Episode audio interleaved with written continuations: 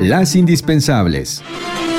Muy buenos días en este 17 de noviembre de 2020. Ante la falta de un plan de contingencia en Tabasco por parte del gobierno federal tras las severas inundaciones que se agravaron por el desbordamiento de ríos y presas, el exdirector de la Conagua, José Luis Vegetamargo, aseguró que la falta de coordinación, el abandono de obras transeccionales y la falta de un financiamiento claro en la gestión del presidente Andrés Manuel López Obrador agudizaron las afectaciones de los más de 200.000 damnificados. El actual gobierno, el de Manuel López Obrador, ha cometido un error, a mí me parece gigante que es el desmantelamiento prácticamente de la Comisión Nacional del Agua. A me parece que esta institución, que es heredera de la Secretaría de Recursos Hidráulicos, no solamente requeriría mantener su nivel, sino incluso eh, mayor presupuesto y mayor y en esa administración están cancelados en la administración de López Obrador 2019, 2020 y el presupuesto aprobado para el 2021 no consideraron un solo centavo para el plan hídrico de Tabasco. Nada, ni obras de mantenimiento, ni obras de nueva infraestructura o de nuevos proyectos. Cero. En la Comisión Nacional del Agua prácticamente desaparecieron que en este plan, que venían de algunos, incluso de la vieja Secretaría de Recursos Hidráulicos, no queda ninguno. Eliminaron todos los apoyos para los centros de atención de emergencia, que eran 18 que el actual presidente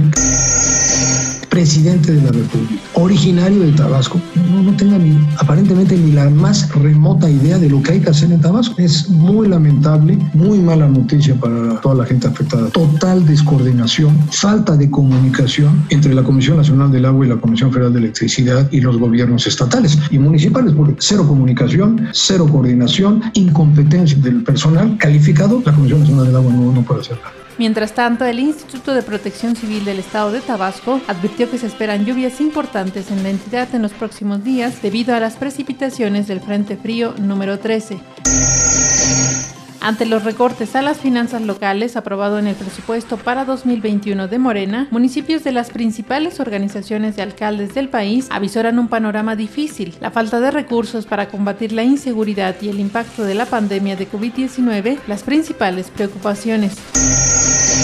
Ante la inminente cifra de 100.000 muertos por COVID-19 en México, cifras oficiales de la Secretaría de Salud revelan que la pandemia se ha ensañado con los que menos tienen. Amas de casa, adultos mayores, jubilados y pensionados, así como desempleados, son los segmentos de población en donde se concentra un 51% de los decesos totales por esta enfermedad. Un avance informativo de Agencia Central de Noticias.